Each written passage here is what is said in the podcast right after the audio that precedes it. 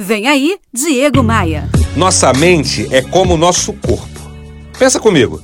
O que, que acontece quando uma pessoa se alimenta apenas ou prioritariamente com o chamado trash food?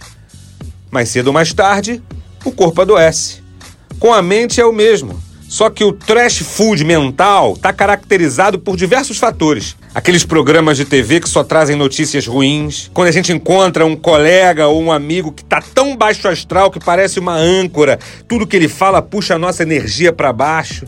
Eu tô falando daquela pessoa que reclama de tudo, que reclama do chefe, que reclama da vida, que reclama da empresa, que reclama do ticket restaurante.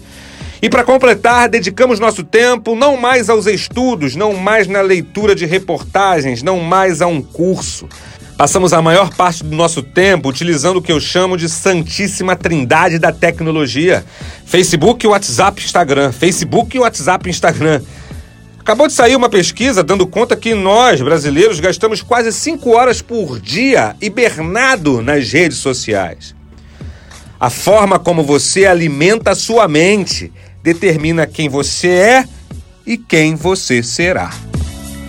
Tudo que eu falo por aqui está disponível gratuitamente para você no formato podcast em diversas plataformas de streaming. E para você não se perder por aí, faz assim, ó. Acesse agora diegomaia.com.br, clique nos ícones desses serviços, o Spotify, por exemplo, e me adicione. Bora voar? Você ouviu Diego Maia.